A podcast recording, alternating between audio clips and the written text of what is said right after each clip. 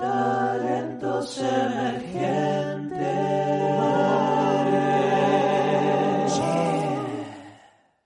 Gente talentosa, bienvenidas, bienvenidos y bienvenides a un episodio más de Talentos Emergentes Podcast. Conmigo, Oscar Dávila. El día de hoy vamos a tener un episodio padrísimo. Vamos a tener a tres exponentes de el teatro mexicano, pero con la particularidad que ellas trabajan detrás del escenario. Nos van a contar grandes experiencias y la vamos a pasar muy bien el día de hoy. Así que quédense aquí. Recuerden seguirnos en todas nuestras redes sociales como arroba talentos emergentes podcast y arroba Oscar Dávila Cantante. Ya volvemos. ¿Ya conoces Cuarentena de Amor? Canción de mi autoría que escribí en medio de una pandemia. Una historia de amor hecha canción. Recuerda seguirme en todas mis redes como Oscar Dávila Cantante y escuchar y cantar conmigo Cuarentena de Amor, disponible en Spotify y todas las plataformas digitales.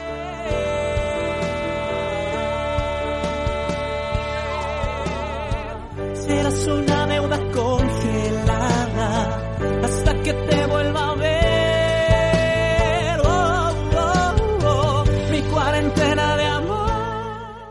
Gente talentosa, ya estamos aquí de vuelta a Talentos Emergentes Podcast y ya tengo aquí conmigo a mis tres invitadas del día de hoy que no saben, ellas tres tienen una trayectoria increíble en los escenarios teatrales, como les decía al inicio, ellas se dedican más a estar detrás del escenario y bueno, es una tarea ardua la que tienen.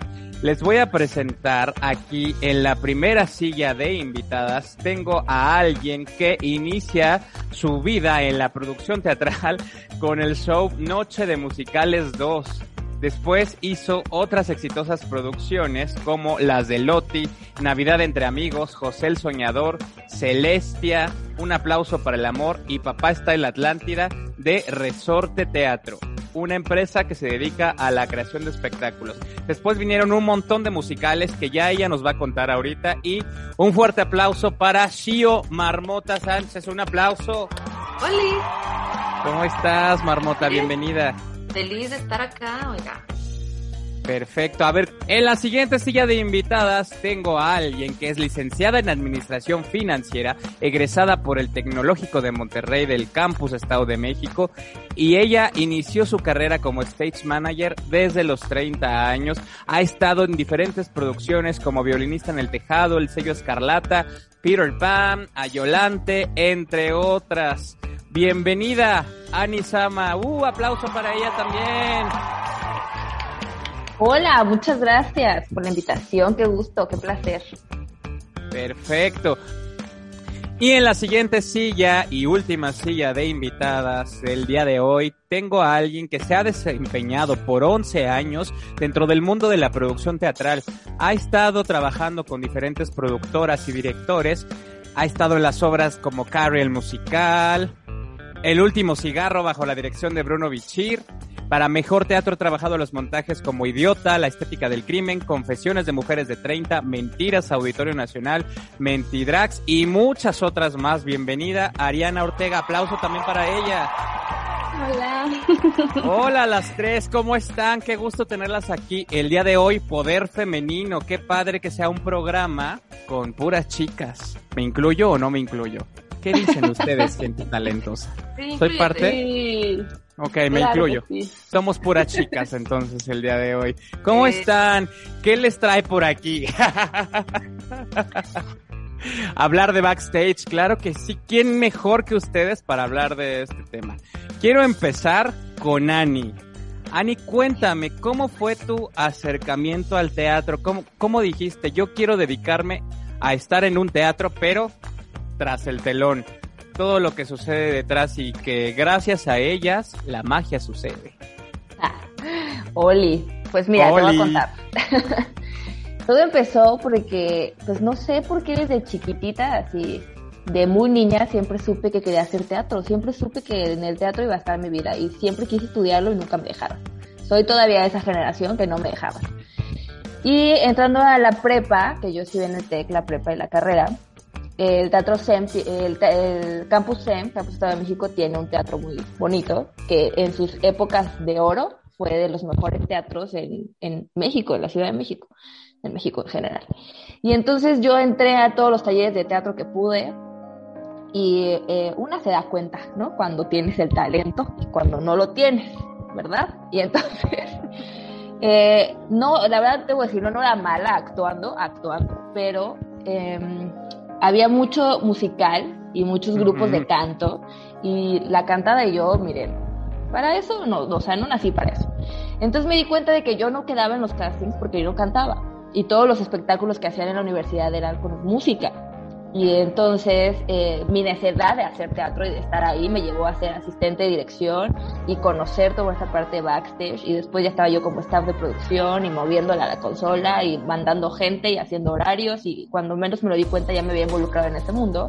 Y me di cuenta de que me gustaba mucho y me hacía muy feliz mantener todo en orden y que todo se repitiera exactamente igual cada facción. Y tener como este puesto de liderazgo aún siendo muy chiquita en la universidad cuando tienes compañeros mucho más grandes que tú y que tú estés como al cargo de eso, me di cuenta que me gustaba mucho. Y dije, pues ya encontré mi camino porque se combinó mi pasión, que era el teatro, con lo que soy buena haciendo y me gustaba mucho y de ahí ya no hubo quien me detuviera. O sea, mi título de finanzas está en un cajón y yo estoy haciendo teatro por donde, donde me dejan hacer teatro, la verdad. Esa es la historia de cómo. Qué padre, y esto que dices de cuidar que todas las funciones salgan igual que la primera, esa es parte de su trabajo que nos van a ir contando poquito a poco todas nuestras invitadas. Ahora quiero preguntarle a Ariana, ¿cómo fue su acercamiento a la producción teatral? Uy, lo mío fue muy chistoso porque eh, empecé en la danza, bueno, la música, mi papá es músico, entonces empecé en la música desde muy chica, luego me fui a la danza, luego llegué al teatro y después del teatro empecé a hacer muchas cosas de actuación y me encantaba actuar, me, me, gustaba mucho, pero sentía que algo me faltaba. Entonces fui muy pegada a mis maestros y entonces empecé a dirigir y empecé con la dirección y empecé, ahí fue donde empecé a conocer la producción porque decía, no, aquí falta esto y entonces siempre he sido como muy de querer seguir aprendiendo y soy muy metiche, la verdad. Entonces ahí fue donde tuve mi primer acercamiento a la producción, era yo asistente de dirección ya de, de mis maestros, me empezaron a jalar a trabajar por fuera y entonces empiezo yo a armar una especie de laboratorio, compañía de teatro, o sea, yo en esta cosa de querer seguir experimentando y ahí es donde me enfrento con la producción porque tengo que empezar a hacer mis propios proyectos. Y ahí fue donde dije, conocí el universo, ¿no? O sea, creo que cada creativo tiene ciertas tareas en específico, pero creo que la producción es el universo entero, o sea, creo que ahí es donde puedes manejar absolutamente todo y desde ahí me enamoré y dije, esto es lo que quiero hacer, ¿no? Y empecé desde proyectos muy pequeños, eh, con diferentes compañías, empecé a hacer mis propios proyectos, empecé a, levantar yo, yo misma eh, cosas hasta que después empecé a hacer cosas más profesionales y así fue como, como me adentré. Qué bonito, y ya toda una vida toda una vida, ¿verdad? Trabajando en pues, esto de producción, ya un rato. ¿Sabes qué me pasó? Que mi papá es músico, entonces desde muy chica empecé con la música. Entonces, mis llegadas a la escuela era llega a tocar guitarra, mi papá es bajista, empezó a tocar el bajo eléctrico, me gustaba mucho cantar. O sea, antes de hacer tarea o comer, era mamá sentada a tocar la guitarra y yo cantar. Entonces, siempre tuve esta iniciación con el arte, ¿no? Entonces, después de, pues en mi rol de adolescente rebelde, pues cuando me fui de la música y empecé a buscar otras cosas y me gustó la danza y luego ya el teatro y pues así fue. Sí, siempre pegada al arte y eso está muy padre porque poco a poco fuiste diseñando y trazando el camino que, que ahora te define, ¿no? Como artista, que también es un arte dedicarse a la producción y es algo que no es nada fácil. Yo sé el estrés que viven. Marmota, no me dejarás mentir. ¿Cómo fue tu inicio en esto de la producción teatral? Pues fue como un accidente curioso, porque yo estudié comunicación y entonces pues empecé haciendo tele y fue, como muy paralelo, ¿no? O sea, literal yo quería como hacer prensa, pero siempre me dedicaba a hacer pues teatro, ¿no? Y eventos culturales, porque pues es lo que me gustaba. Y de ahí un amigo, quien ahora es mi socio, que se llama Mario, este, me, me jaló y me dijo, ay, mira, pues no estás tan, tan mala para esto de organizar cables y gente y así, entonces vente para acá. Y ya está, o sea, literal así de asistente, de aprendiendo desde abajo, desde todos, y así fui subiendo y aprendiendo y aquí estoy. Guau, pues qué bonito. Como, ¿Cómo al final dices que de estudiar comunicación, de tener esta creencia que ibas a ir hacia la televisión, te fuiste a un lado que todavía es más, pues, pues más conflictivo un poco que la televisión, ¿no? Porque este factor teatral que siempre todo es en vivo y todo sucede en tiempo real y que cualquier detallito lo tienes que resolver en el momento. Claro, hay programas en vivo, pero como quiera, es un poquito más fácil, creo yo, o ya me dirán ustedes más adelante que es más fácil si producir televisión o cine. Vamos a, o cine o teatro, perdón. Vamos a ir a una pequeña pausa y ya volvemos, gente talentosa aquí con más talentos emergentes podcasts. Volvemos. ¿Ya conoces Cuarentena de Amor? Canción de mi autoría que escribí en medio de una pandemia. Una historia de amor hecha canción. Recuerda seguirme en todas mis redes como Oscar Davila Cantante y escuchar y cantar conmigo Cuarentena de Amor, disponible en Spotify y todas las plataformas digitales.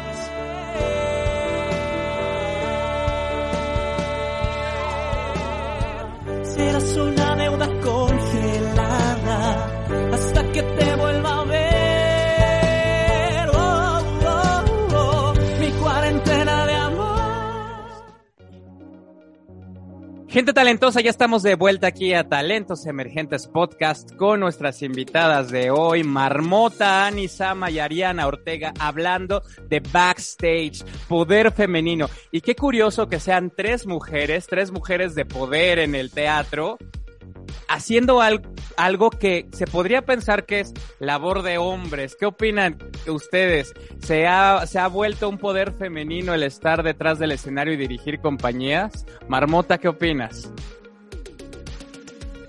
Pues fíjate que es muy curioso que lo menciones, porque yo desde muy chiquita, pues yo me metía a los cursos de verano de hacer teatro, ¿no? Y era muy feliz. Y yo dec- pero siempre me llamó la atención la parte de atrás. Yo literal me quedaba con los técnicos viendo cómo lo hacían y yo les ayudaba y era muy feliz. Pero yo veía puros hombres y entonces ya, pues es que pues, es para hombres y ya. Y este, y ya, bueno, lo dejé, ¿no? Pasó la vida, estudié comunicación, bla pero poco a poco me, me, me fui dando cuenta que sí se podía y que sí había más mujeres y empecé a conocerlas y dije, ay, pues yo también puedo entonces. Este, pero sí hay como una cosa ahí de del varón, ¿no? Porque es una cosa de fuerza y de cosas pesadas y de eh, trabajos como muy largos, jornadas muy duras y que la mujer no puede, ¿no? Ajá. Entonces, pues me ha tocado, pues, así picar piedra y ponerme como a la par de ellos y no rajarme y, o sea, estar ahí con ellos. Y más Sí, o menos y- así te vas ganando el lugar, ¿no? Y muchas veces ser jefa de todos ellos. O sea, realmente, a veces, eh, esta, ¿cómo, cómo, ¿cómo lo puedo decir? Pues sí, es esta mentalidad femenina que son más organizadas, por supuesto, que tienen más estructurado todo, hace que un show prospere mucho mejor. ¿Tú qué opinas, Ani? ¿Cómo te has enfrentado a este mundo de hombres en la producción de espectáculos? Fíjate que he tenido mucha suerte porque desde la universidad me sentí como muy cobijada, muy arropada en este mundo de hombres y me topé hasta que lo hice de manera profesional con esta realidad de, ah, no, es que no, o sea, no sé, como que todo, el- cuando empecé a hacer esto, pues era la chiquita, era la niña, pues apóyala, enséñale cómo es, cómo funciona y ya más grande ya era como, ¿y tú quién eres? ¿Y tú por qué estás aquí? ¿Tú por qué das órdenes? Si mi familia y yo llevamos años en estos teatros y sabemos cómo se maneja, y si yo digo que esa cinta de ahí protege toda la iluminación, la protege, ¿y tú por qué vienes a decirme que no? Entonces es bien difícil ganarte ese respeto y ese lugar, porque te lo tienes que ganar. Desafortunadamente no puedes llegar a decirles, esta chavita va a ser tu jefa y este es tu stage y le haces caso. Hay muchos técnicos que gracias, que sí lo hacen y lo respetan mucho, pero también hay muchos que te ponen a prueba y que te dicen, pues no te lo dicen, pero es, ah, ¿quieres ser? Demuéstrame que sabes, demuéstrame que puedes, a ver si es cierto. Y desafortunadamente nos ponen en una situación en la que pues lo tienes que hacer, ¿no? Y, y les demuestras y lo haces y habrá quien lo acepte y habrá quien no, pero pues nos toca esta lucha, pero creo que es algo en todos los trabajos, ¿no? A nosotros nos toca esta lucha de seguir ganándonos el lugar y afortunadamente yo al menos conozco más mujeres stage managers que hombres. Sí, es Conozco más curioso. técnicos hombres, pero como stage managers en el puesto stage manager conozco más mujeres. Es curioso, pero es cierto. Ahorita hablamos más que de qué es un stage manager, pero tienes razón. También un poco imponerte y tener este carácter de fuerza que haga que te reconozcan y que valoren tu trabajo. Ari, ¿a ti cómo te ha ido en este tema? A mí sí me tocó sufrirle mucho. Yo creo que fui, no sé, quiero creer que la generación que llegó a romper un poquito con eso, porque sí me costó el hecho de hacerme respetar. O sea, yo recuerdo la primera vez que llegué a un teatro y yo iba como directora y quise eh, hacer varias cosas y recuerdo que todavía estaba estudiando. Yo tuve la fortuna de trabajar antes de terminar la escuela. Entonces, me acuerdo que al siguiente día yo llegué con un maestro y llegué llorando a decirle, es que no puedo por esto, esto, esto. Y justo era esta cuestión de ser mujer, ¿no? El que no te hagan caso, el que era yo muy chica eh, y, y, mujer. Entonces sí, recuerdo mucho esa experiencia porque eh, en aquel entonces el maestro me dijo, tú tienes un, un, don que no te has dado cuenta y vas a encontrarlo, ¿no? Y entonces yo recuerdo que tenía mucho miedo de llegar al teatro porque justo tenía que enfrentarme a toda esta parte técnica que yo desconocía, que era muy chava y que aparte, pues mujer. Y recuerdo que pude solucionarlo y de, a partir de ahí que se me abrió todo un panorama y dije, pasar, ¿no? No puedo permitir que esto me vuelva a pasar. Y a partir de ahí empecé a, a, abrirme camino, ¿no? A no sentir miedo por ser chica o por ser mujer o porque muchas veces, eh, como dices, llegas y eres la jefa de alguien que lleva toda la vida haciendo teatro, ¿no? Y por generaciones y en familia. Entonces, sí me costó de un inicio, pero logré encontrar como, como ese camino y, y, cuando lo descubrí fue algo muy, muy bonito. Pero sí te enfrentas mucho a esa situación. ¿Crees que este tipo de situaciones modificaron en algo tu personalidad? Totalmente. Yo, sabes, eh, cuando yo empecé, yo era un pollito mojado. O sea, tenía un maestro que me decía, tú eres un pollito mojado. O sea, porque yo era así de. Empecé muy chica. Y, y entonces, sí, para mí era. Eh, sea, mi papá es músico, pero nadie más de mi familia se dedica a esto, menos al, al teatro ni nada. Entonces, sí me costó como abrirme camino yo sola.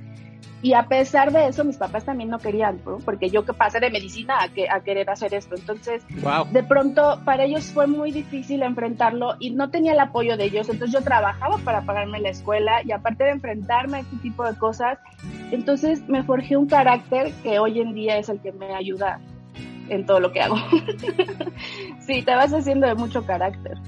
Qué increíble, pues sí, Solo así aprende uno y de alguna forma tienes que forjar tu personalidad para que tu piel cada vez sea más gruesa y aguantar esta carrera. Y bueno, en la parte de producción, todos mis respetos. ¿Se acuerdan, chicas, la primera vez que ustedes pisaron un teatro ya como parte de una producción? ¿Qué obra fue? ¿Cómo fue esto, Marmota? ¿Te acuerdas de esto? La primera, o sea, ya siendo como asistente, pues fue Noche Musicales. Ajá. Que era un concierto que hacían como varios musicaleros. Lo hacían como para recaudar fondos para algo, no me acuerdo qué. Para los animalitos o algo así, ¿no? Ajá. Y sí. entonces, este, era muy bonito porque nos juntábamos muchos y yo aprendía de todos y conocía como a mucha gente. Y estaba padre. Digamos que tú estabas ahí de aprendiz al principio. Ajá, pero así coordinar a tantos invitados, pues sí era como un tema, ¿no? Y aparte pues, no me conocían y decían, ¿tú qué, no? Esta morra, ¿qué me va a decir? sí, pero pues ahí vas aprendiéndole y, y también te, sabes cómo tratar a la gente, no le hablas igual a todos, o sea, te vas, vas viendo que, cómo está la onda. De tu primera obra al día de hoy, ¿qué crees que ha cambiado en ti como parte de una producción? Eh, yo creo que estoy más, mucho más preparada en, en enfrentar cualquier adversidad.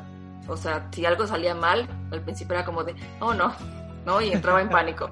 Y ahora ya es como, ok, calma, vamos a ver qué podemos hacer y ya está, ¿no? O sea, ya no me aflijo, ¿no? Recuerdo tu frase, Nayolante, resuelve. ¿Resuelve? Resuelve. Que resolver? Sí, próximamente resuelve el musical, este, escrito y dirigido por Marmota. Claro que sí. Ani, ¿tú te acuerdas de tu primera obra? ¿Fue en el TEC? Sí, o sea, mi primera obra sí fue en el TEC. Pero ya de manera profesional fue una transición muy extraña porque justo, ya se nos fue Ari otra, ahí está. Acá Justo, está Ari. justo fue con la gente del TEC. No sé si ubican Violinista del Tejado. Sí, sí, sí. Este, ni ha estado cada año. ¿no? Es la misma gente del TEC. Entonces, esa fue. Y a la par fue Errorices, donde conocí a, al amor de mi vida, Marmota. y este, y de, de la que la primera vez que yo vi a un stage manager como fuera del tech, de la, del ambiente tech, no, no necesariamente en ubicación tech o en, en- en la universidad, sino ya de manera profesional y de fuera. La primera vez que yo vi un stage manager como en acción fue justo a esta señora preciosa de aquí, a Marmota. Y entonces fue, una, fue como muy suavecita mi transición de la universidad a lo profesional, porque imagínate, fue tech, luego gente del tech y luego marmota. Entonces fue muy sencillo, fue muy fácil. Errores fue una gran escuela, creo. Creo.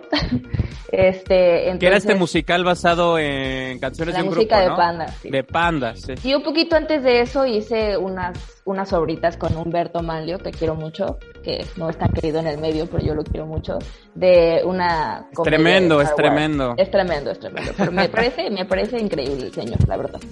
Entonces, la verdad caí en blandito. Así, yo sí recuerdo que caí en blandito. Ya después las cosas se pusieron complicadas, pero sí caí en blandito. Ok, muy bien, Ani. Pues tuviste una transición muy amable, como dices. Sí te Ari. trataba Bonnie. ¿Cómo? Sí la trataba Bonnie. Sí, la Sí, tratabas, la verdad, Bonnie. sí. Aparte hicimos Sí. clic muy rápido, o sea, sí. Ari, tú dices que no tuviste tanta suerte en este aspecto. ¿Cómo fue tu primera experiencia eh, profesional ya como productora trabajando en, en producción teatral? Se nos fue Ari. Se nos fue. Hello. Y la perdimos. pasmada. Bueno, vamos a aprovechar para cerrar la sesión y volvemos a entrar a la misma, ¿va? Ok, De adiós. acuerdo. Nos vemos. ¿Quieres divertirte? convertirlo, ¿no? Realmente, no, pero aparte, como si fuera vampiro. o aprender un nuevo idioma. Utilizamos el verbo ser. Eu sou profesor. ¿Quieres debatir sobre diferentes temas de la vida? Mere- mereces sentirte bien. No todo en la vida es dolor, tristeza o desánimo. O simplemente eres un aliado de la comunidad LGBT+. Te sentir culpable. Recuerda que no hay nada que curar. Yo soy Rafa. Y yo soy Braulio, y somos los Brafas. Suscríbete a nuestro canal de YouTube y mira el contenido que tenemos para ti. Gente talentosa, ya estamos de vuelta a Talentos Emergentes Podcast. Estamos esperando a Ari que regrese porque creemos que fue al baño o algo así. Ah, miren, ahí viene. Ya viene de vuelta. Se estaba poniendo muy bueno el chisme fuera, fuera de la grabación. Nos estaban contando sus experiencias en Errorices, ¿cierto, Ani? Sí, ya estábamos ventilando aquí nuestra experiencia. Este musical de Panda, ¿cómo te fue? ¿Cómo les fue en ese Ay, musical de. Panda?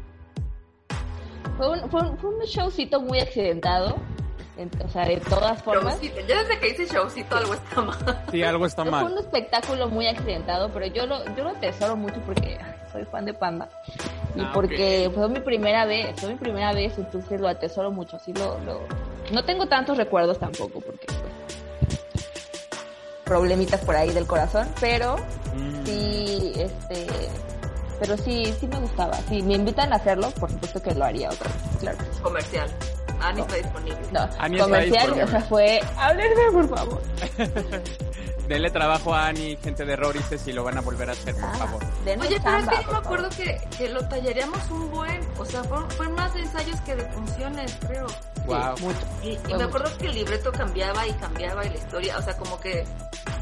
Creo Yo que también me fue acuerdo. el tema, o sea, porque a nivel de producción y iluminación, audio, todo, o sea, eso estaba padre, pero la historia como que no terminó como de Sí, cuajar. yo creo que el libreto, justo la historia nunca terminó de, de cerrar. Entonces, se supone Bueno, que es que con canciones de Panda, oigan, también es como que se pueda dar mucho perdón. Se tenía que decir y se dijo. pero- Bueno, pero el elenco estaba bien padre. Y Sí. todos eran muy Sí. talentosos. Sí, no, no, el, y el también el, elenco backstage estaba muy padre. O sea, yo me Claro. pongo a pensar en la gente que estábamos trabajando en backstage. Y a ver, junta ese equipo otra vez. A ver, júntalo. No, pues sí, me imagino. Ari, ya estás de vuelta con nosotros. Nos estabas contando, estabas a punto de contarnos de esa primera experiencia profesional en el mundo teatral, en el mundo de la producción teatral. Ahí estoy bien. Sí, Tengo que cambiar de locación. no te preocupes. Este, mi primera experiencia en producción, pues yo inicié mucho en teatro cabaret. Ahí fue donde Yeah. inicié. Mi mala experiencia fue como directora, pero ya la, a Ujú. nivel producción me fue bastante bien. Ah, no, empecé en el Helénico, en el Teatro Helénico, perdón. Fue ¿En qué obra? vez. Se llamaba Juana Tenorio. Ahí Juana empecé. Tenorio.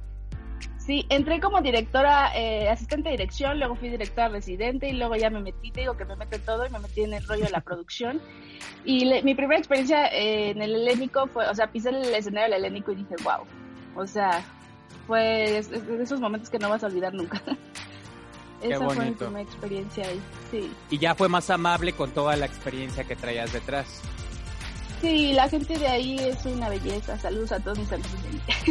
Saludos a toda la gente del Son Helénico. preciosísimos los de audio, utilería, todo el mundo ahí es divino. Ah, sí, ya ahí llegué más acolchonada. Ah, qué padre, Ari. Pues qué padre que ya llegaste con esta sensación de sentirte en casa, que al final el teatro se vuelve nuestra segunda casa para la gente que nos dedicamos a esto. Salvo ahorita en la pandemia que nuestra casa es el Zoom.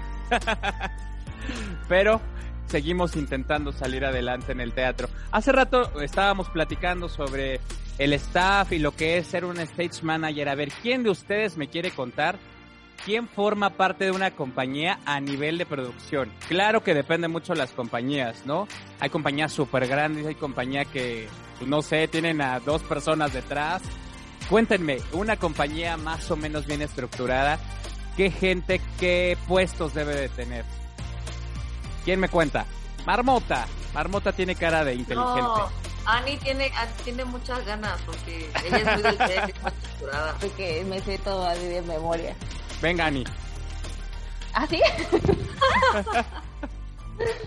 bueno, cuando hablas de una empresa, o sea, de un espectáculo bien estructurado, pues estamos hablando de bien poquitos, la verdad, porque todos los demás tenemos que sobrevivir como podemos, ¿no? Pero en teoría debería estar los productores, ¿no? El productor que es el que va a poner el dinero. En... Voy a hablar de México, ¿eh? Porque Sí, en otros claro. lados van a decir que hay otra manera de trabajar. Eh, estará el productor ejecutivo, que es el que encargado de que todo realmente funcione, de contra- desde la contratación hasta el seguimiento de las actividades de, de cada área. Está todo el equipo creativo, que tendría que haber eh, un director escénico, un iluminador, un escenógrafo, un diseñador de audio, de vestuario, hay pelucas de pelucas y de maquillaje. Ayúdenme, chicas, ¿eh? porque se me van a ir las cosas este diseñador que más que más Eh, si hay video de, de multimedia también si hay este efectos especiales pues también Em, y luego vendría el director técnico que es el encargado de juntar todas esas áreas bonitas preciosas para que suceda que exista físicamente todo ese material y un poco a la par está el stage manager que se está encargando de todo el elenco de todo el talento porque este no solo son actores o bailarines o cantantes, es toda una gama de posibilidades artísticas en el escenario, entonces vamos a decir talento.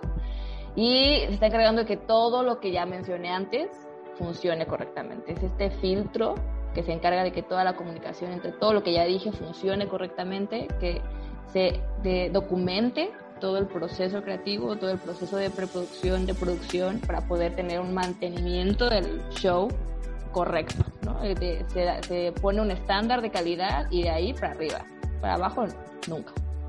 Y eso, no sé si me faltó algo, siento que me faltaron cosas. A ver, Ari, algo que quieras añadir. ¿Quién más forma parte de una compañía a nivel producción?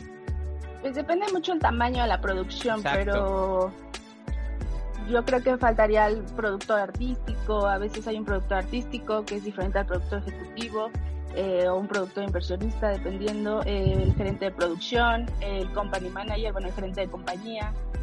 Eh, ¿Qué más? Pues está el área de prensa, de publicidad. eh, ¿Qué más sería? Faltó el director Mm, musical. Claro. el director musical, director residente. Sí, depende mucho del tamaño de la compañía y del proyecto. Isaac Saúl puso haciendo. no me gusta. No, no es cierto.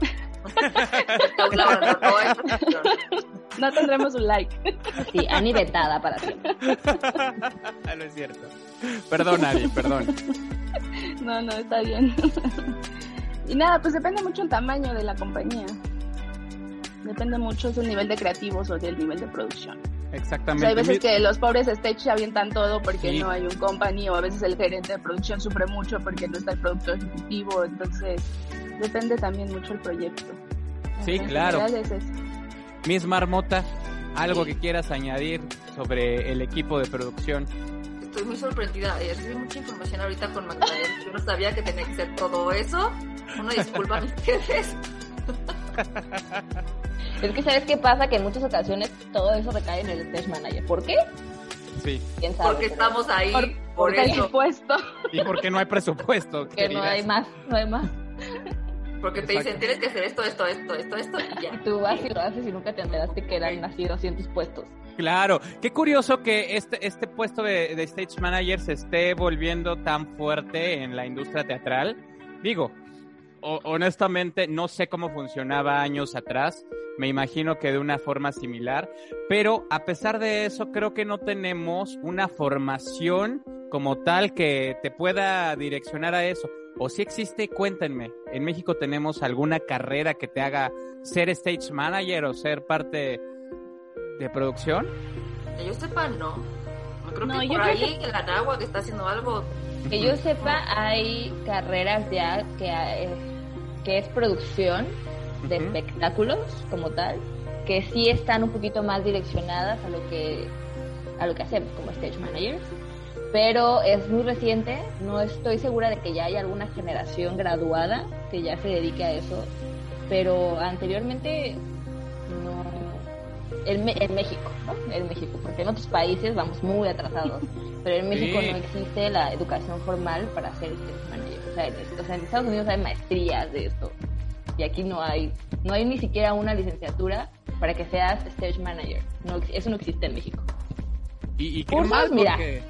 Cursos para sí, dar y sí, regalar. los que cursos, bueno. Pero, Pero Y en sí, pandemia más. uy, no, en Claro. pandemia salieron de las coladeras los stage managers. Padrísimo, padrísimo. Resulta que ya todo Además el creo que por era- eso tienen tiene Sí. tanto boom también creo que porque se ha vuelto muy famoso ese puesto y entonces como no hay escuelas que te digan cuántos puestos y cargos hay entonces es muy difícil que una persona diga ay quiero ser company manager no entonces que a mí creo que eso ha, ha- ha- ha sido la raíz de que todo el mundo diga ay stage manager porque es como lo más famoso que se ha dado ahorita y que ha salido como y entonces creo que por eso también la gente está un poco confundida. Entonces su primer Exacto. acercamiento es decir, quiero ser stage manager.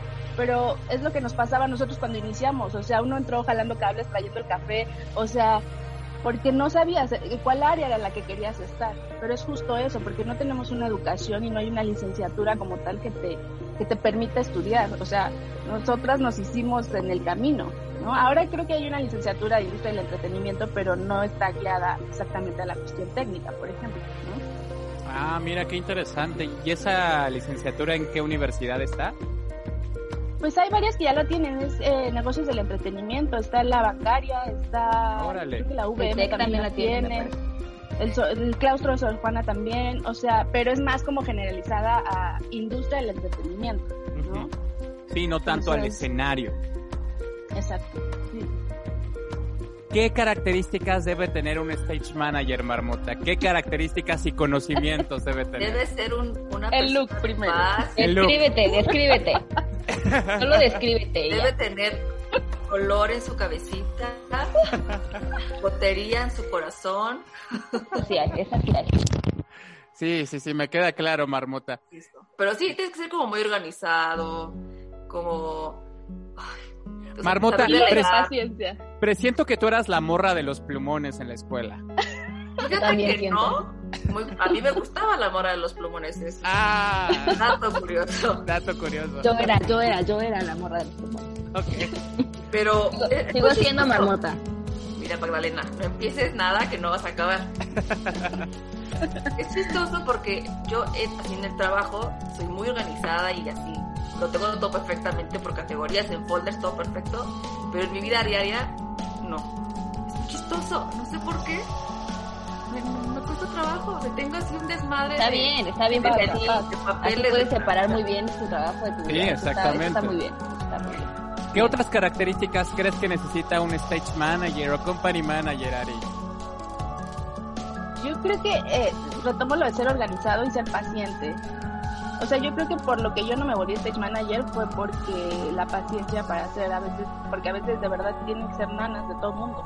Entonces a veces es, o sea, tienes que tener mucha paciencia y tienes que también tener, tener mucha tolerancia también a, a- a la frustración y a resolver.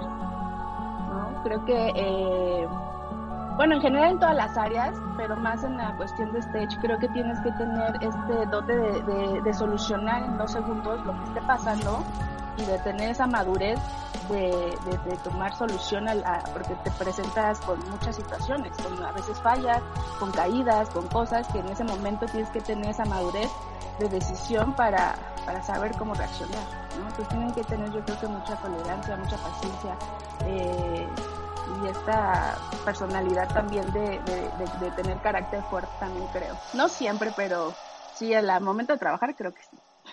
Sí, completamente. Ani, Yo creo que un stage manager es una persona que es responsable. Tienes que ser súper responsable, entender que ese show funciona por el trabajo de todo el equipo, pero si algo sucede, tú tienes que dar la cara y tienes que ser responsable de eso. Entonces, si tú no quieres tener consecuencias, hazte responsable del trabajo. Hay mucho trabajo que hacer y entonces hay que ser muy responsables en horarios, en trabajo, en mantener todo en orden, en saber qué va a pasar, en saber qué necesitas para lo que sigue.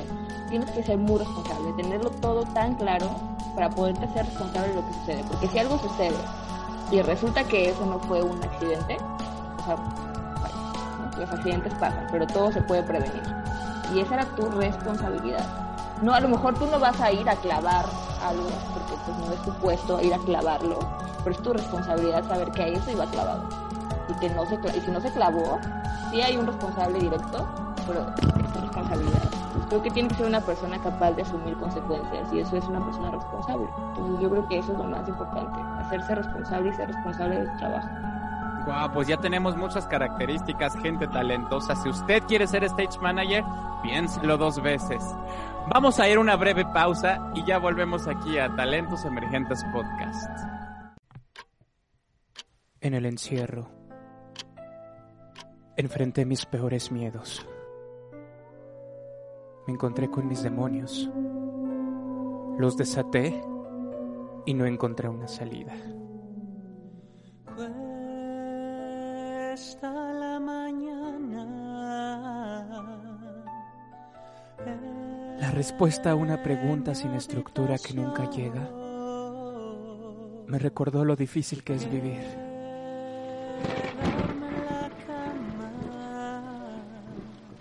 ¿Dónde coloco mi cuerpo enfermo y abrumado? ¿Cómo salir con todos estos fantasmas que cargo a mis espaldas? Me cuesta tanto la vida. Disponible en todas las plataformas digitales. Gente talentosa, ya estamos de vuelta aquí a Talentos Emergentes Podcast y estábamos hablando sobre el backstage y todo lo que conlleva trabajar detrás del escenario. Marmota dijo algo muy interesante fuera de la grabación, diciéndonos que si, a ver, cuéntanos Marmota, ¿qué sucede con los stage managers? Si todo sale bien, es tu, es tu todo responsabilidad. sale bien. O sea, si, si todo sale- si la función sale perfecto, bravo al elenco, bravo al equipo, ajá, muy bien. Si algo sale mal, es tu culpa. Entonces, siempre. Pues, ¿dónde has trabajado? Decía Ari. A ver, cuéntanos. Muchos lados. Con Ari, fíjate. Ari es la culpable. Con esta señora, fíjate. Qué bonito. Pero ¿sabes qué se agregaría? Yo, yo agregaría, y creo que es la base de todo en este trabajo, que es un trabajo en equipo. Siempre. O sea, de verdad pareciera que está choteado, pero no. O sea, yo creo que la base es esa, o sea, es el trabajo en equipo. Porque todas las áreas tienen un grado de responsabilidad. Y sí, a lo mejor si tú la cagas es tu problema, ¿no?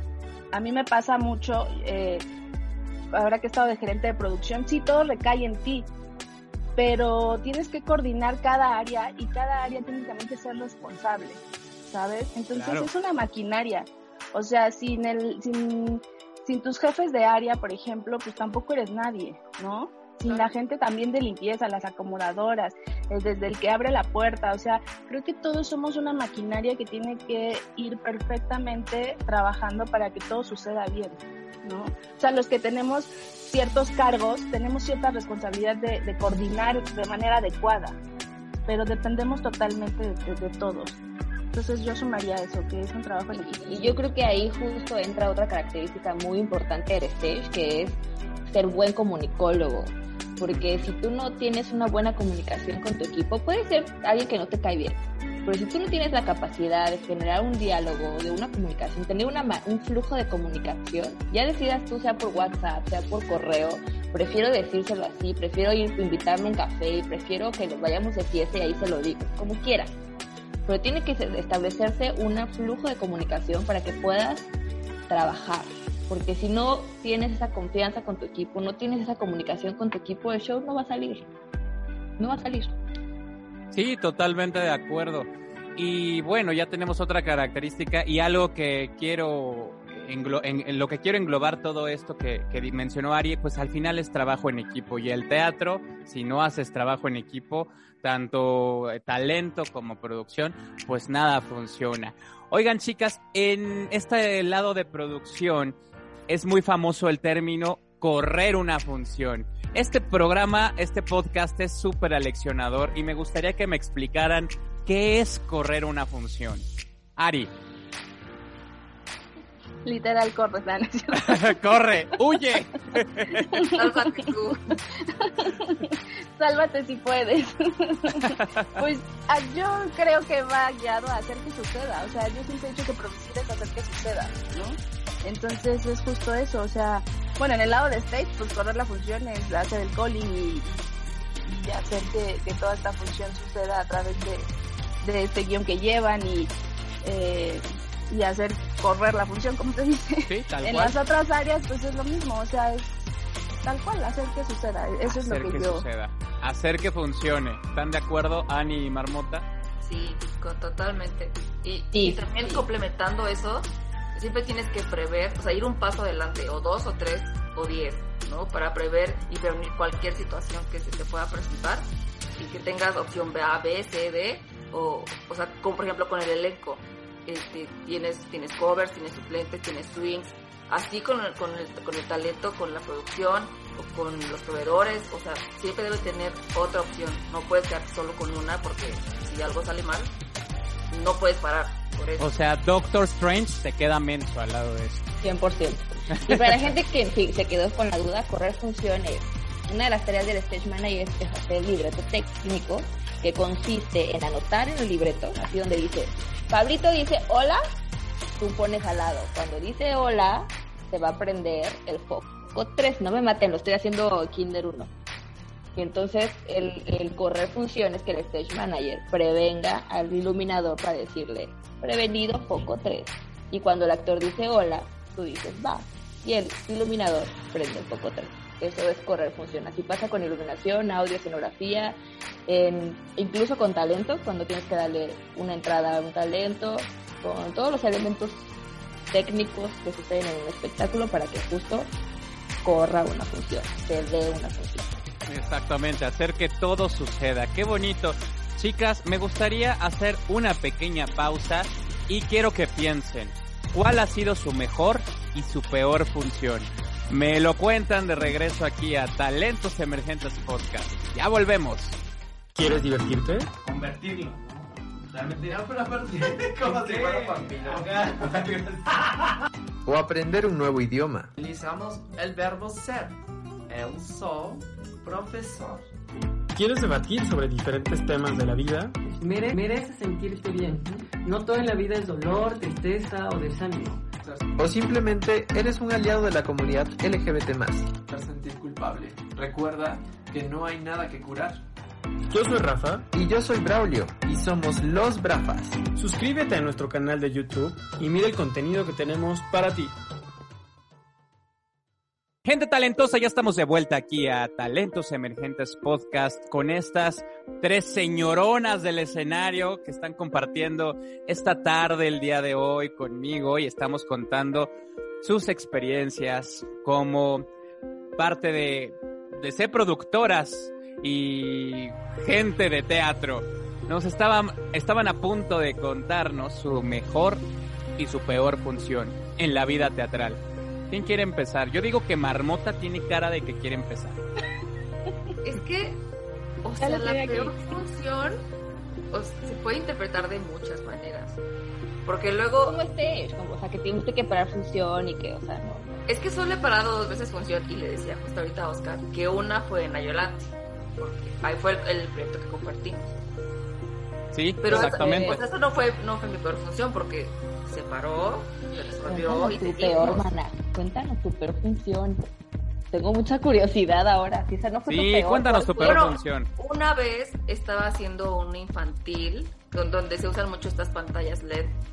Que diga la obra, que diga la obra. Ay, se llama Morroco. Morroco Show. Una cosa así. Ok. Este, estos muñequitos con cabezotas.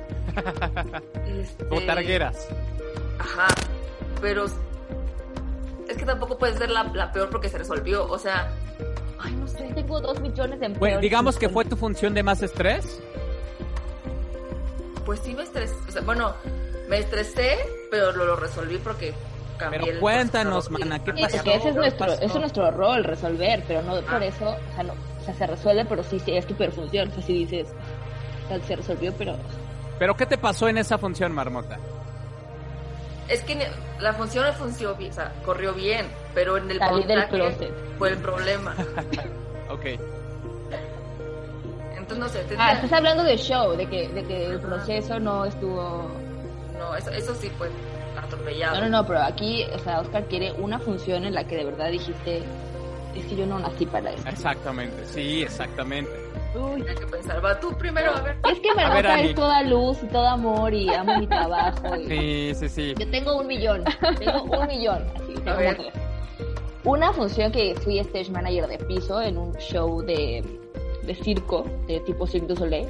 Ok. Estaba yo en piso y estaba preparando toda la utilería de fuego. Esto incluye mojar toda la utilería de fuego en gasolina blanca y dejarla lista para que el talento nada más se acerque por ella y se la prendes con un encendedor y ya sale con la utilería prendida. Pues hubo una ocasión en la que por lo que tú quieras, el act- y aparte estaba junto a un banco de arena, porque cualquier cosa y avientas la utilería y rápido la, la apagas. Entonces eh, sale el actor, por no sé qué razón, no hizo como su trazo de- saliendo de escena, eh, no hizo bien su trazo, avienta su utilería al banco de arena, pero salpicó a toda la utilería que ya estaba mojada con gasolina blanca. Y así, todo se me prendió. Yo estaba al lado de un camerino que tenía eh, paja de techo. Yo así, les juro que yo, o sea, jamás en mi vida, o sea, era la primera vez que yo trabajaba con fuego. Entonces, para mí fue, era un, un show en, al aire libre. Pero, pues, de todas maneras, ya, o sea, y la, escena continuaba. Y eh, de un lado de la escena era así todo. No sé cómo, corrí, agarré el extintor. Nunca había usado un extintor así. Seguro, apagué todo. Quité a todo el mundo así gritando como loca. Así, quítate, quítate, quítate. O sea, volví a agarrar todo, volví a mojar todo con gasolina y la escena así. Pero sí, Ok. porque o sea, fue una experiencia que yo así pálida, yo creo que tengo diabetes a partir de eso. Fue una de las cosas más horrendas que me ha pasado. En el Molière tuvimos que cancelar, no ni siquiera cancelamos, paramos una hora, una hora. Ah, sí, sí, sí me las... ¿De qué Paramos obra? Una hora.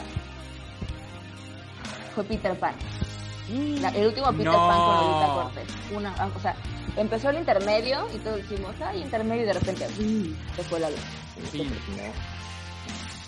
Entonces empezó a pasar el tiempo y el tiempo y el tiempo y hacia los 10 minutos yo dije, no hay manera de que esto continúe. Yo no puedo, o sea, ya pasaron 10 minutos extras al, al intermedio. O sea, necesitamos dar un aviso, un algo y sin luz, o sea, no había micrófonos, no había nada. Y nadie nos daba indicaciones porque el Rey León había tenido un problema con la piedra y entonces por supuesto todo César estaba pues resolviendo el León, ¿no? O sea, Peter Pan no te importa, fueron a resolver lo de la piedra Sí. y entonces yo estaba de que, oigan, pues cancelo función, ¿qué hacemos? No sé qué. Por supuesto la directora técnica corriendo tratando de resolver mientras, ¿no? Como que le dieron tiempo libre y salió a correr así a resolver. Y yo con el gerente de compañía y con Mónica, porque era Agustín León y con Mónica Bravo y con todo el mundo así de, por favor. ¿qué hacemos? Y no había respuesta. Entonces no podíamos cancelar función porque había grupos, que, o sea, había unas escuelas que fueron a su graduación.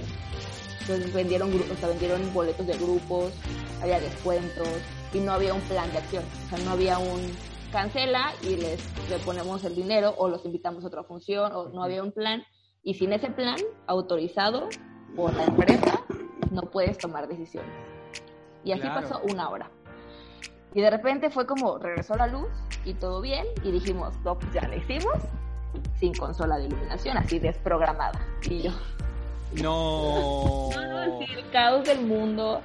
Pues ter- terminamos función como pudimos, la gente te lo agradece porque se da cuenta, o sea, la gente es muy receptiva en ese sentido, pero no, o sea, fue tristísimo. Salimos de ahí con cara de yo no trabajo aquí, qué. Planta de luz.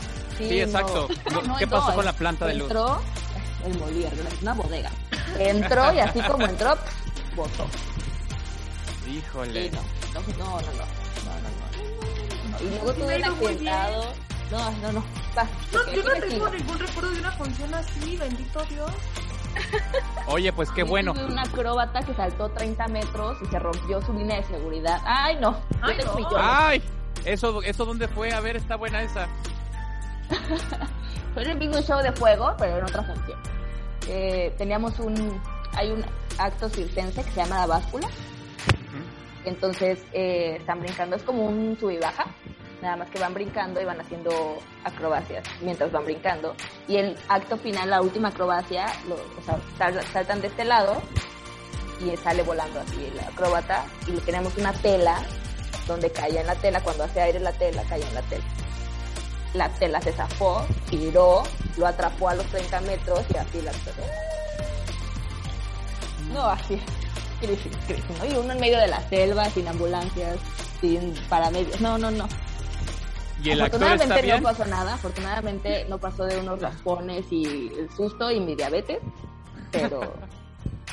pero no, uy, no, yo tengo millones así. Ay, Ani, vete a, vete a hacer una limpia o algo así, si tienes No, y también he tenido muy buenas funciones, muy buenas. Ahorita platicamos de tus buenas funciones. Quiero preguntarle a Ari si te acuerdas de algún evento así catastrófico, una muy mala función. Y un chorro. Yo no sé si me atrevería a decir que una muy mala función o una muy buena función, porque pues, tienes experiencias de todo. Entonces, más bien creo que cada función tiene, pues a veces sus errores y vas resolviendo. Pero sí, he tenido de todo, desde actores que se me han caído y que he tenido que salir corriendo a llevarlos al hospital, o que te falla la consola y se te desprograma, o un cortocircuito de algo. Este, pues de todo he tenido. Eh, creo que la más fuerte yo creo fue hace poco que fue tiempo de lluvias y yo iba a arrancar función y se inundó todo, bueno, me empezó a caer agua en el escenario, este, en el calling, en todos lados. Entonces, eh, pues yo creo que ya estoy muy curtida o no sé, pero pues es que en ese momento resuelves, ¿no? O sea, e- es- esa vez estábamos en segunda llamada se me quedó muy marcada porque me traumé mucho por el equipo porque yo así de, ¡ah, hay que salvar todo, ¿no? Entonces, eh, estábamos en segunda llamada, empezó a llover, siempre por los radios empieza a llover, nos avisamos por cualquier cosa, aunque hay planta de luz en lo que entra, bla, bla, bla, pues uno siempre está ta- tratando de estar protegido, pero nunca nos había caído agua dentro del teatro. Entonces, en ¿Qué esa teatro ocasión, es? yo- no voy a decir nombres porque voy a quemar al... No importa, no importa. Nos gusta el chisme. No, me pasa... No, pues mentiras. ¡Ay! Entonces, eh, estábamos eh, entre segunda llamada y entonces empieza a llover muy fuerte y entonces empiezo a ver que empieza a caer agua en el giratorio y entonces empieza a caer eh, así, pero una fuente. Entonces fue así de, oh, oh, entonces puedes resolver rápido, sacar a la gente, proteger los equipos y, y me, se me queda muy marcado porque lo primero que volteé fue mandar a traer para cubrir el colín y así apenas alcanzaron a cubrirlo y fue. ¿no? El agua. No sé qué pasó exactamente. Creo que una de las de los conductos del agua, no sé qué, se, se alcanzó como a, tapar y entonces eso hizo que explotara una cosa así, entonces cayó, no recuerdo bien. Pero entonces empezó a caer muchísima agua por todos lados. El escenario hubo que cubrir el equipo, tuvimos que eh, a los actores avisarles que íbamos a arrancar tarde, a la gente tenerla también tranquila, sacarla y este en taquilla teníamos venta. Entonces, te digo, en ese momento lo único que tienes que hacer es resolver y tienes que, eh, por eso es que digo, es un trabajo en equipo, porque no lo haces tú, no lo hace el stage, no, no lo hace el productor, no, o sea, lo hacemos todos. Entonces, es esta cuestión de comunicarte con todo el mundo y hacerlo y dar órdenes y decir, hay que hacer esto de tal manera, ¿no? Y ahí es donde te vuelves una maquinaria perfecta para solucionar. Esa fue de las experiencias que he tenido. Qué fuerte. Voy a hacer una pequeña pausa, Ari, y ya regresamos otra vez contigo y volvemos aquí, gente talentosa, a Talentos Emergentes Podcast. ¿Ya conoces Cuarentena de Amor? Canción de mi autoría que escribí en medio de una pandemia. Una historia de amor hecha canción. Recuerda seguirme en todas mis redes como Oscar Dávila Cantante y escuchar y cantar conmigo Cuarentena de Amor disponible en Spotify y todas las plataformas digitales.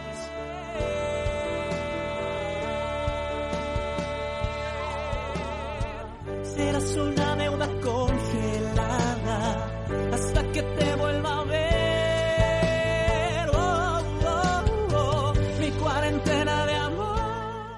Queridos talentosos, ya estamos de vuelta aquí a Talentos Emergentes Podcast. Estábamos platicando de las experiencias, mejores y peores experiencias teatrales que han tenido a lo largo de su carrera artística. Ari nos estaba contando de esa vez de estrés cuando la lluvia empezó a penetrar en el Teatro México. ya dije qué teatro es. Y ni modo. Quemada. Y ni modo. y luego, Ari, ¿qué pasó? ¿Cómo sucedió esa función? ¿Se dio? ¿La cancelaron? Sí, terminamos dando la función. Te digo, es un trabajo en equipo, entonces cada área empezamos a empezar a resolver, eh, empezamos a coordinar todo y pues hubo que, obviamente, secar todo, probar equipo, porque se tiene que apagar todo. Entonces hay que reiniciar, este, verificar que todo esté bien, que no haya fallas, que todo sea seguro además. Este, y sí, logramos eh, eh, arrancar, obviamente empezamos tarde, salir a hablar con la gente y la gente entendió perfecto y este, y logramos dar la función. Ah, pues qué padre. Entonces, Qué, bueno que se resolvió. Marmota, ya te habías acordado de una experiencia que nos ibas a contar. Justo ahorita que dijo Ari de la lluvia, Ajá. ahora en pandemia, pues se puso muy de moda esta cosa del autoteatro, ¿no? Que intentamos dar funciones en, en versión autocinema, pero en teatro. Sí, sí, sí. Entonces, eh, bueno, yo ahora trabajo con Alejandro Go y él eh, maneja mucho los shows infantiles. Entonces estábamos con el show de los Hola, ahora, ahora. ahora. Ya lleva años. como Ahora, cuatro años o ahora. cinco Muy, muy años. nuevo. Bueno, Cosa de ayer. bueno, estaba con los perros. Con los Y estábamos en un soporte, ajá, Ok. en un soporte en la Arena México. Todo muy bonito, perfecto, ¿no? Y, y creo que justo es, sería la peor y la mejor función. Ok. Porque llevábamos como seis meses sin trabajar y fue muy emocionante pues, ver a los chavitos y la energía de todo el elenco y, y no había aplausos, pero sí había claxonazos y los luces. Eso fue muy bonito. Pero como es el aire libre, empe- o sea, sí tienes una carpa, ¿no? Que te protege el, el, el gran soporte, ¿no? Ujú. pero empezó a llover de una manera así torrencial. Y se empezaron a mojar, a mojar las cosas.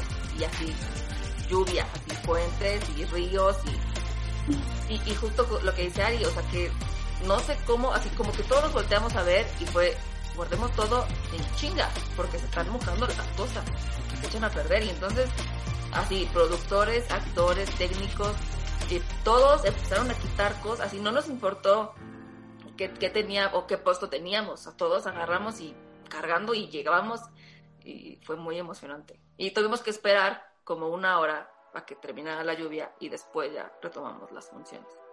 Y ahí todavía fue más bonito, ¿no? Porque afortunadamente no se echó nada a perder, igual que a Conari. Y, este, y también, o sea, cuidar la seguridad pues del elenco y de la producción y de todos, porque después de una lluvia así, pues el piso queda muy resbaloso, entonces, bueno, hubo que secarlo y secarlo y secarlo y secarlo y, y hacer pruebas, porque como los patitas de los perros pues, son de hule, imagínate, o sea, Sí, sí, sí. tienen No. ahí. Pues sí, resolver, resolviendo el musical de Marmota. Qué manera También- de regresar además. Sí, Acartonado por la pandemia. también en Avenida Q, en el extinto Teatro Arlequín, eh, que ahí sí se inundaba muy seguido, Sí. este, llovía y, y se mojaban los poppers, entonces era como de no, corría así, así, también era muy divertido. O sea Pero que eso la ya era lluvia... como de diario. Sí, la, la lluvia no es nuestra protocolo. Y no les pasa que ya de pronto te dan, a mí me pasa muy seguido, te digo, yo no sé si ya estoy curtida, pero cuando pasan las cosas, o sea, resuelves en chinga, pero después a mí me genera mucha risa, o sea, es como de que ya lo sueltas, ¿sabes? Sí. Sí, O sea, sí, al momento resuelves pam, pam, pam, pam, pero ya después es como, yo no sé si lo hago como catarsis o de que ya Te ríes. pero es de, ya es como, ay, ¿no? Te empiezas a reír. Ahorita me acordé, igual en el auditorio, cuando montamos el auditorio nos pasó algo muy, pues, pues sí estuvo fuerte, pero ya después, cada que lo contábamos, se volvía, no sé si catártico o también ya, era- ya era una anécdota de casa que siempre teníamos que contar y ya era muy chistoso Y cada que uno cuenta esas anécdotas, la verdad es que se divierte mucho. O sea, Cuéntanos, Ari, ¿qué pasó en el auditorio? pues Lola se nos y puso se nos mal. pasó todo. No, Lola se nos puso mal, se enfermó. Entonces, pues sí fue el momento de resolver y, y esos momentos, pues sí, obviamente no te dan risa, ¿no? Pero ya después cuando lo cuentas, pues es chistoso porque eh, tenía que salir en la escena a la boda con eh, Carlos Gatica y ella estaba de dulce, entonces la escena de la boda y de pronto, pues ya Carlos ahora ya lo, lo, lo contaba y era como de, de risa decir, estoy ahí sin- esperando a que llegue Novia. para casarme y no llega, ¿no? Y entonces tú estás atrás con los paramédicos resolviendo y viendo que tu actriz esté bien, ¿no? Entonces recuerdo, sabes, bueno, Alicia Paula la amo porque es la- de las actrices más responsables de que he conocido en la vida. Entonces, pues ya en ese momento fue que con- estábamos con Lalo Valle, yo estaba en la parte de atrás y ya está, eh, fue trae Alicia, vamos a resolver, ya le dijimos para que entrara, resolvimos la escena y este, Fran se quedó con Lola resolviendo lo de los paramédicos, pero pues ya después, o sea, te digo, se vuelve hasta catártico de que cuentas la anécdota, ya todo está en orden, ya todo está bien y era de sí, claro, yo salgo y no está la novia y jajaja, y en pleno auditorio nacional, ¿no? Entonces, pues sí, no sé si catártico, pero ya se vuelve muy chistoso el asunto, ¿no? Claro, ¿qué le pasó a Lola? Ya, pues, para... Qué raro. Yo la tuve Peter Pan y la mujer le pasó todo y nunca dijo Como un roble, ¿no? Sí, Sí. nunca dijo nada. Pues eh, yo no sé si fue un bajón de... Es que te digo que tengo muy mala memoria, pero creo que fue como un bajón de azúcar o como una cosa así, o sea, de que de pronto se, se, se desguanzó y estuvo bien, pudo después terminar el show y correrlo, pero este, pero sí, fue como un bajón de que al momento no podía salir, o sea, tuvieron que atenderlo. Oh, Sí, es donde uno tiene que tener este carácter para... Y también tener el estómago, porque pues si, si te espantas o, o te da, no sé, te pones allí a chillar con ellos, pues tampoco puedes eso, ¿no? Entonces es pre- preocuparte, resolver y, cosas. Marmota, ya tienes protagonista para Resuelve el Musical. Es Ariana Ortega. Excelente. Yo les corro Bienvenida. No, ya va a ser mi directora. Tú vas a ser la protagonista y ahí va a dirigir. Ay, no, yo no quiero resolver ya más en la vida, por favor. Ani, ¿qué experiencia recuerdas como la mejor en tu vida de producción? Sí. A Yolante, obviamente. Conocerme. Gracias. obvio. Conocer a Marmota ha sido. Ay, me acordé de una anécdota de Marmota. Dale, dale, dale, favor. cuéntanos, cuéntanos. Dale, sácala. Esta que hice conocerme. Bueno, ya sabemos dicha producción que fue un caos, ¿no? Pero recuerdo mucho. porque H Producción. Ajá. Estábamos en la cabina con Ani, ot- otra Ani. Entonces teníamos la escena del, obs- del oscuro, cuando había que limpiar la sangre de Carrie. Bueno, ya Ah, dije. ok. Ya, pues sí. Mira, desde que dijiste desastre, yo me imaginé cuál era. Lo que. Yo me la pasé bomba. No, no, todo. Ahí es la parte donde dices, ¿por qué me dediqué a esto, Ani? Entonces, recuerdo que Ani le di- fue como un pedazo, no sé. Y entonces se prendió y era la escena en la que salía Marmota con el agua a limpiar la sangre. Pero nunca voy a olvidar esa parte porque Marmota entró y de repente voltea. Triunfanda, triunfanda. Pero fue muy chistoso reacción, porque así como exhibida y entonces ya salieron corriendo. Fue muy chistoso. Qué vergonzoso. Uno ahí tu debut teatral. Marmota. No, no, no. No, no. Yo cobro más por eso. No, fue horrible. ya no sabíamos si eran técnicos, o sea, no, no, era una cosa. ¿En qué teatro se presentaba Carrie el musical? En el NH. Ah, sí es cierto, en el NH. Ya desapareció, ¿verdad? Este teatro. No, sí. Según yo, sí, tres. ya no es teatro. Según según yo, como, ya no como es teatro. espacio, como espacio, foro, según yo sigue. Que ya lo usan para otras cosas. Para otras cosas. Ah, Bueno, antes también se usaba para otras cosas. Muy bien. Ahora sí, Ani, cuéntanos, ¿cuál recuerdas que fue tu mejor función? Aparte de Ayolante y toda la temporada que hicimos de Ayolante, por supuesto. Yo no hice tantas funciones de Ayolante, la verdad. No, no, no. Sinceramente- Sinceramente poquitas. Después de las dos horas intensas de aprender coding en casa de Marmota. Lo hice increíble, te enseñé perfectamente. Y tú lo tienes dominado. ¿Te lo fácil, aprendiste ¿eh? un día antes de estar con Pero no es nosotros? mérito mío, es mérito de Marmota, porque lo dejó tan claro todo en el libreto que realmente leerlo ya era muy sencillo, ¿sabes? Es, Mm. es, este, dedito de Marmosa. Yo creo que yo creo que hay funciones tan caóticas que al momento de resolver se vuelven grandes experiencias. Entonces, yo puedo decir que alguna vez corrí violinista en el tejado en los, en los extintos Telmex, ahora Centro Cultural Teatro 1 y 2, que para mí era así como, estoy en los Telmex, no manches, no, o sea, así, wow. Y entonces yo llegué porque porque nadie quiso estar ahí. O sea, pasaron mil cosas en la producción y nadie quiso y me dijeron, pues tú vas y me aventaron así. Me agarraron y me dijeron, tú ponte ahí a decían cómo la... Y entonces me acuerdo que llegué yo nerviosísima, Ricardo Díaz me odiaba. Este, todo el mundo estaba como de, yo no voy a resolver esto, o sea, está horrible, porque todo mal, o sea, no- y yo, yo nueva, así de, por favor, que se salga bien. Ya pasaron los ensayos y demás, y cuando fue la función, estaba haciendo el calling desde el escenario todo había funcionado bien hasta que... ¿De todos listos? Oigan, oigan, todos, así en radio, todos listos, en diadema, todos listos, ¿qué está pasando? Muerto el intercom, o sea, todo, así. Y es el público de que ya habíamos dado segunda, estábamos así de que ya listos para dar tercera y yo sin comunicación con nadie. En el escenario, primera vez, y yo, ¿y ahora qué chingados, no? Y como dice Ari, pues el trabajo en equipo, no queda de otra. Entonces todo fue a la antigüita, con lucecitas, así aventando luces, chiflando, corre y dila y la función salió padrísima, la gente se llenó el teatro, la gente aplaudió muchísimo, estuvo padre. Yo así, obviamente con mi diabetes juvenil en ese entonces, pero creo que fueron las funciones más bonitas porque justo todo, todo estaba destinado para que saliera mal y todo salió muy bien. O sea, hubo un gran trabajo en equipo, hubo una gran comunicación con luces y chiflidos y todo el mundo sabía que había un problema y todo el mundo trabajamos para que funcionara y creo que ha sido de las funciones más bonitas que he tenido la oportunidad de correr. Wow, qué padre. Sí, pues del aprendizaje a veces salen las cosas más bonitas. Tú, Marmota, ¿cuál es tu función más bonita que has tenido? Ay, yo soy muy cursi, como siempre, ¿no? y la verdad es que cuando a mí me dijeron que, que entrara a Go, yo dije, ¿cómo? Pero hacer infantiles, dije, no, no, no quiero. Y estaba muy feliz, era Yolante. Y dije, no, no, no sé. Total, entré. Y entré con un show que se llama Mi Pequeño Pony. Que era así, la jotería más grande, con magia y así, amistad y muy bonito. Yo todavía me pregunto por qué no eras parte del elenco. ¿Tienes todo el look? Es- esa fue la segunda opción. En la segunda temporada. Está en el cast. obvio. Y, y lo más bonito fue, eh, o sea, ver las caritas de los niños siempre todas las funciones es lo más bonito que me ha pasado y nunca lo voy a cambiar. O sea, eso, eso tiene una energía increíble. Pero una función muy en particular. Tenía, estábamos de gira, no me acuerdo, en algún pueblo blanco en la ciudad de Chihuahua o no sé, una cosa así.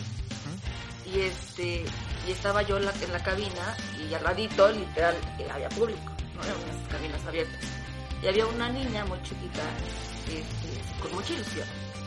Y entonces este, pasó en los vendedores de varitas y, la, y le dijo a la mamá, yo quiero una varita. No, no, no traigo dinero. Entonces a mí se me partió el corazón porque la niñita sí lloraba, ¿no? Y yo decía, ay no. Y yo, por ridícula, traigo mi varita en el show. Y entonces Ridícula, le dije, le dije a la señora, ¿le puedo dar mi varita? Ay, muchas gracias, y que no sé. Y este, entonces le dije a la niña, oye, es que es una varita mágica. Porque cuando tú señales, cuando yo te diga, va a pasar algo, vas a ver. Y entonces, evidentemente, yo estaba corriendo la función. Y entonces yo le decía, préndela. Y entonces pues, se movían las cosas. Y ella creía que le estaba moviendo. ¡Tu lamparita! Ajá. Eso es una de las experiencias más bonitas. Marmota, tienes un corazonzote. En 20 años, la mamá de esta señora te va a buscar para preguntarse por qué su hija ahora es stage manager. ¿Sabes qué pasa? seguramente, o sea, seguramente si compró boletos al lado de la cabina, seguramente eran los más baratos. Y no le pudo comprar una lamparita. Entonces seguramente las experiencias de ese tipo no las tiene. Y Marmota Exacto. hiciste algo así. Sí, muy bonito. Es lo más por día de su vida.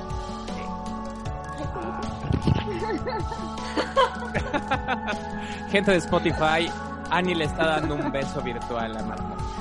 Una vez. Una Me vez. retiro de la sala. La única forma en la que se deja besuquear esta. Qué bonito, Marmota, qué bonita experiencia. Es algo Sí, muy lindo. Sea, mi experiencia ya tienen a la basura. Por favor. Después de esto, ya. Y Ari así pensando en todas las opciones que tiene. A ver, Ari, yo, cuéntanos salir, una. salir. Ay, mi internet. Me escuchan, me dice, está friciana. y te quedas así. Ajá. Sí, Ari, tu reloj se está moviendo. Ay. Quemada.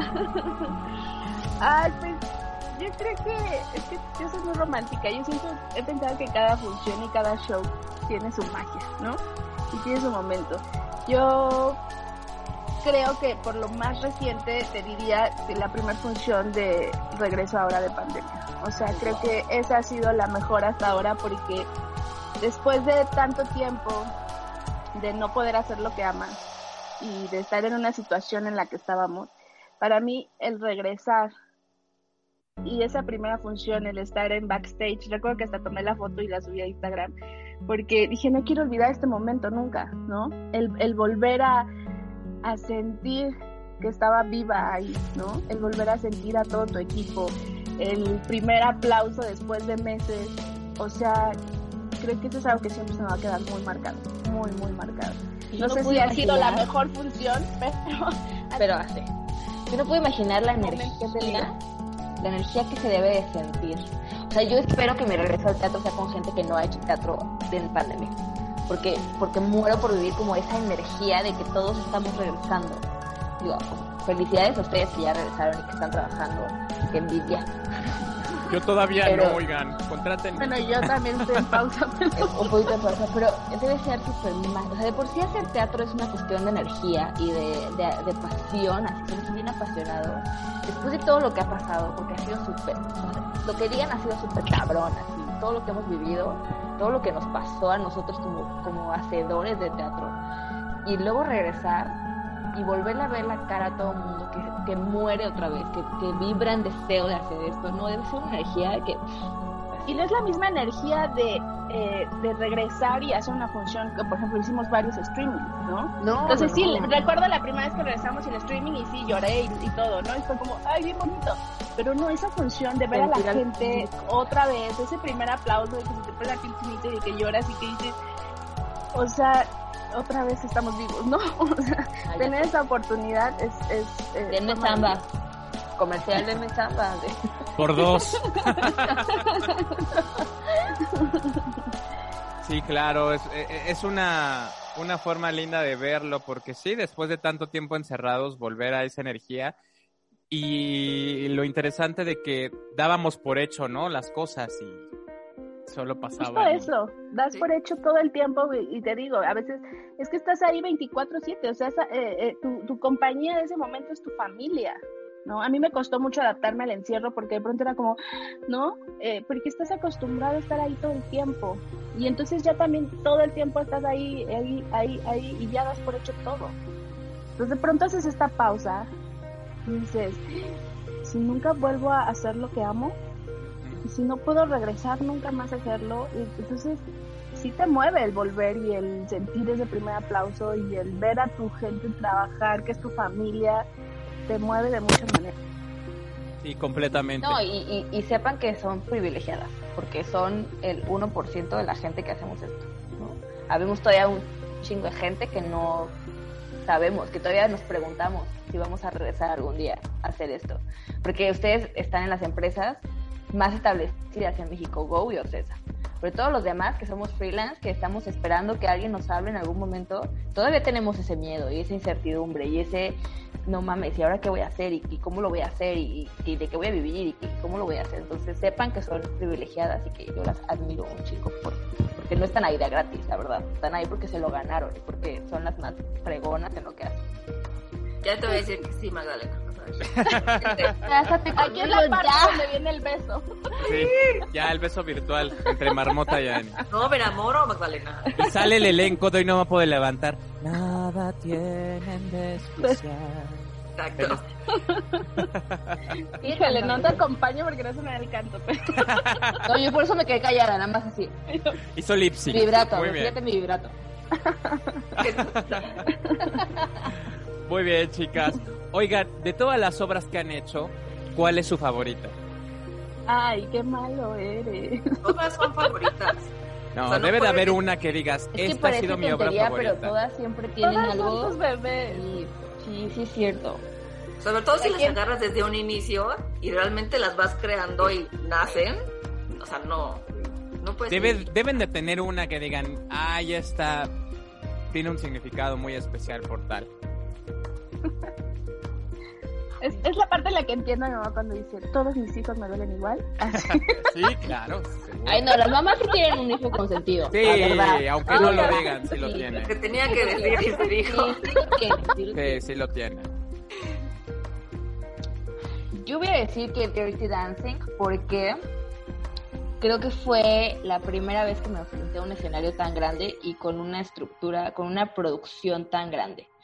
Yo no había hecho musical así tan, sí, tan grande, con, con tanta escenografía, con tanto elenco, con efectos especiales, con eh, elementos motorizados, con, o sea, fue una cosa muy grande, o sea, fue un nivel muy, muy grande, fue un trabajo muy pesado. Me llevaron a Madrid, o sea, para mí fue así como, ¡ah, no mames! Entonces creo que, creo que, o sea, todas las disfruto mucho, pero creo que esa fue la primera vez que me enfrenté realmente a una producción tan, tan grande, que, que realmente, ay, me hizo, me hizo darme cuenta de que la chamba está cabrona, o sea, no está tan, tan fácil. Yo creo que te voy a decir eso. Ok. Y toco mi botón como si fuera pregunta de...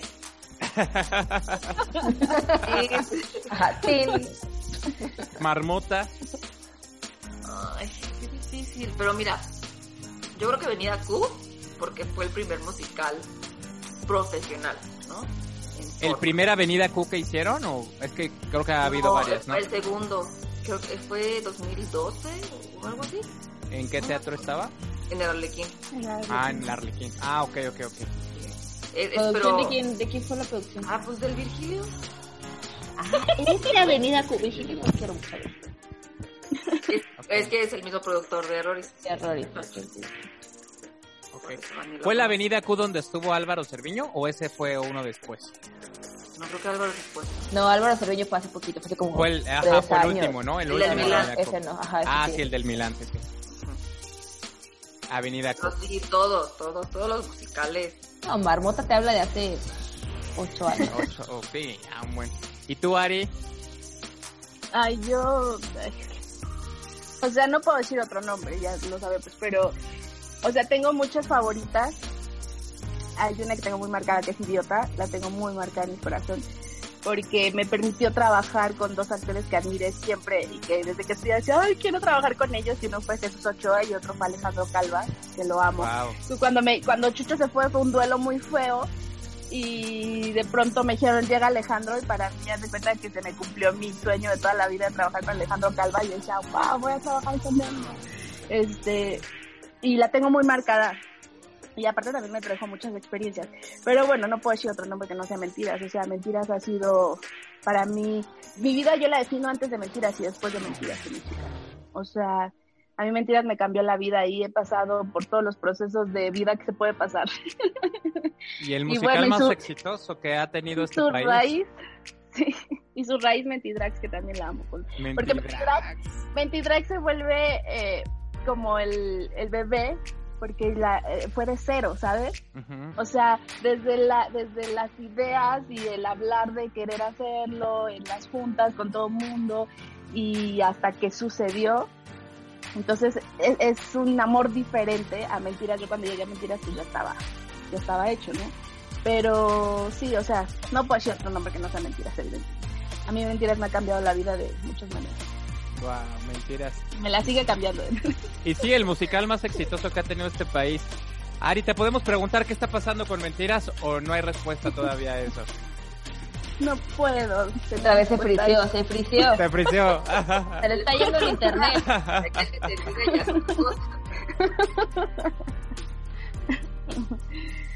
No, no puedo decir. dice, no. Sí, no. Modo, y ni La verdad es que no sé nada. Sí, Esa es la verdad. sí sabe, pero Yo no nos solo puede sé que decir. no sé nada. No, no, no sé. Yo solo sé que qué triste. Yo solo, Yo sé que... necesito trabajo. Ay, así. Yo solo sé que hoy no me puedo levantar dura seis semanas y que Go puede comprar. Ay, no, no es cierto. Ya estoy organizando Güey, yo. Güey, imagina. ¿Qué escándalo se imaginan? Me estoy saliendo de asocia ahí con el... momento de la- Oiga, el marmota no está reaccionando. Eso me preocupa. Sí, Me preocupa normal. que no reaccionó. Sí, sí, sí, sí. ¿Es normal, Marmota, que no digas nada? ¿No? ¿Yo? No, ¿eh?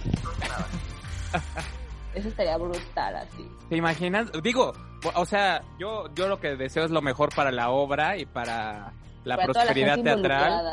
Pues sí, obvio. O sea, si le agarra otro productor, pues qué escándalo. Es como cuando la voz cambió de Televisa Azteca, pues ya. ¿Qué más da? ¿No? Que se lleven a todo el equipo y listo. Pues yo, yo digo, ¿no? Yo ya organizando. Productora. Qué productora. Mira, si yo tuviera la lana, la agarraba, pero pues no la tengo. Es más, Es yo mismo me pondría en Mentidrag. Yo la compraría No para quiero nada, estar, no quiero nada. Nada más. Sí, no, pues No, yo no le movería nada. Así. No. Se las daría así a los responsables. Tengan, o sea, ustedes son los que han hecho esta obra. Así Sí, la caray. vendería. No le puedes mover nada, mejor. no, no le puedes mover nada, tienes toda la razón. Es muy complicado. Pues ojalá que todo prospere para esa compañía y qué mal que no pudimos sacarle el chisme a Ari. Yo callada, no voy a decir nada. Sabíamos que no iba a decir nada. lo sabíamos. Sabíamos que no ibas a decir. Esa es otra cualidad del Lo stage único manager. que sí voy a decir es extraño a mi familia. De mentiras, los extraño mucho. Ay, pues sí.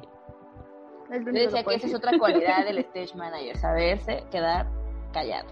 Tienes Sí. mucha información y no es tu, o sea, tú no puedes estar ahí de No, no, no, no, no. No es tu Bueno, yo no soy stage, pero Pero cualquier involucrado de la producción, o sea, todo el equipo de producción tiene que saber quedarse callado, sí. Pero tú eres gerente de compañía, ¿cierto, Ari? gerente de producción. Gerente de producción. Gerente de no producción, slash Ay, no gerente más. de compañía, slash no Ahí nomás. cualquier cosa, dice. Sí, la stage es cao. Maestra. Es de las mejores, así. No, pues- pues qué excelente. Qué excelente y qué bonito haberlas tenido aquí. Me encantó este episodio. Gente talentosa, pónganos en los comentarios aquí en el canal de YouTube qué les pareció, qué más les gustaría saber. Ustedes, chicas, algo que quieran agregar. Parte 2, no. Hay un montón de cosas que no se dijeron. Sí, Sí. muchísimas, muchísimas cosas que nos no, faltó pues nada decir. más gracias por la invitación. Ya no hagan stage manager, ya dedíquense a otra cosa. Oigan, sean productores, arriesguen. Sí. Faltan productores, faltan productores. Pero es que también falta el recurso de dónde sa- sale la lana luego. Ese es el gran Oye, está tema. comprobado que en México hay mucha gente con mucha lana. Entonces, Pero de ahí a que quieran producir teatro o invertir en teatro, eso es lo tiene que convencerme. Sí, vayan a Shark Tank México a vender teatro. Nadie- bueno, una vez intentaron vender teatro y todos dijeron estoy fuera. Entonces, Ah. bueno. bueno, pero era microteatro. únanse. Fue microteatro. Y todas, ¡ah! Ah, Yo hice Ya teatro en corto. ¿Ah? ¿Y qué Yo hice tal? teatro en corto. Gran experiencia. A ver, cuéntanos. Yo comiendo. Se le fue el wifi, se le fue el wifi también. Yo la pasé muy bien porque iba con un equipo de amigos, o sea, estuvimos juntos, hicimos dos proyectos seguidos, conocí gente chida en ese momento, pero es demasiado trabajo para lo mal pagado que está, porque eso, ustedes ni te pagan, o sea, ni te pagan, o sea, que te paguen 50 pesos no te pagan, o sea, es demasiado trabajo porque tienes que cuidar todos los detalles, porque es, o sea, es- estás con la gente, con el público ahí, o sea, no hay manera de hacer nada, tienes que encargarte de que, de que el escenario que, o sea, no es demasiado trabajo, es muy matado, son muchas funciones, es muy desgastante y pues no te pagan. Entonces, Sí, el o sea, formato en corto es complicado y creo que pues me parece que ya ni existe, ¿no?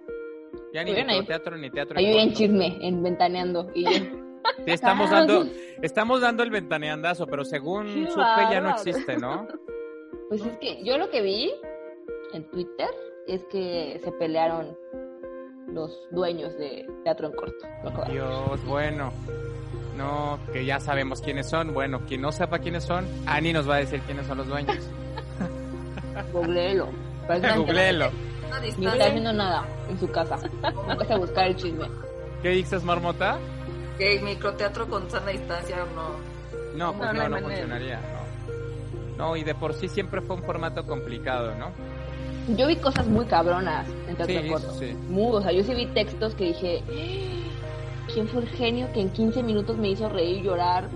O sea, todo, así, cosas Sí. muy buenas. También cosas muy malas. A mí lo que me pasaba con, con el teatro así, pues este formato corto era que decía, ay, hay obras que me gustaría verlas versión extendida.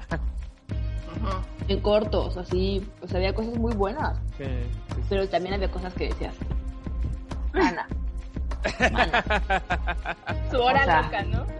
Ah, sí, claro, claro, todo eso. o sea, mi conversación conmigo misma en el baño es más interesante que esto. Cruel ella. Esa es otra característica, ser cruel, Ani. No, no es cierto. Cuánta amargura en tu corazón. Y en este momento, Marmota acaba de renunciar a tu amor.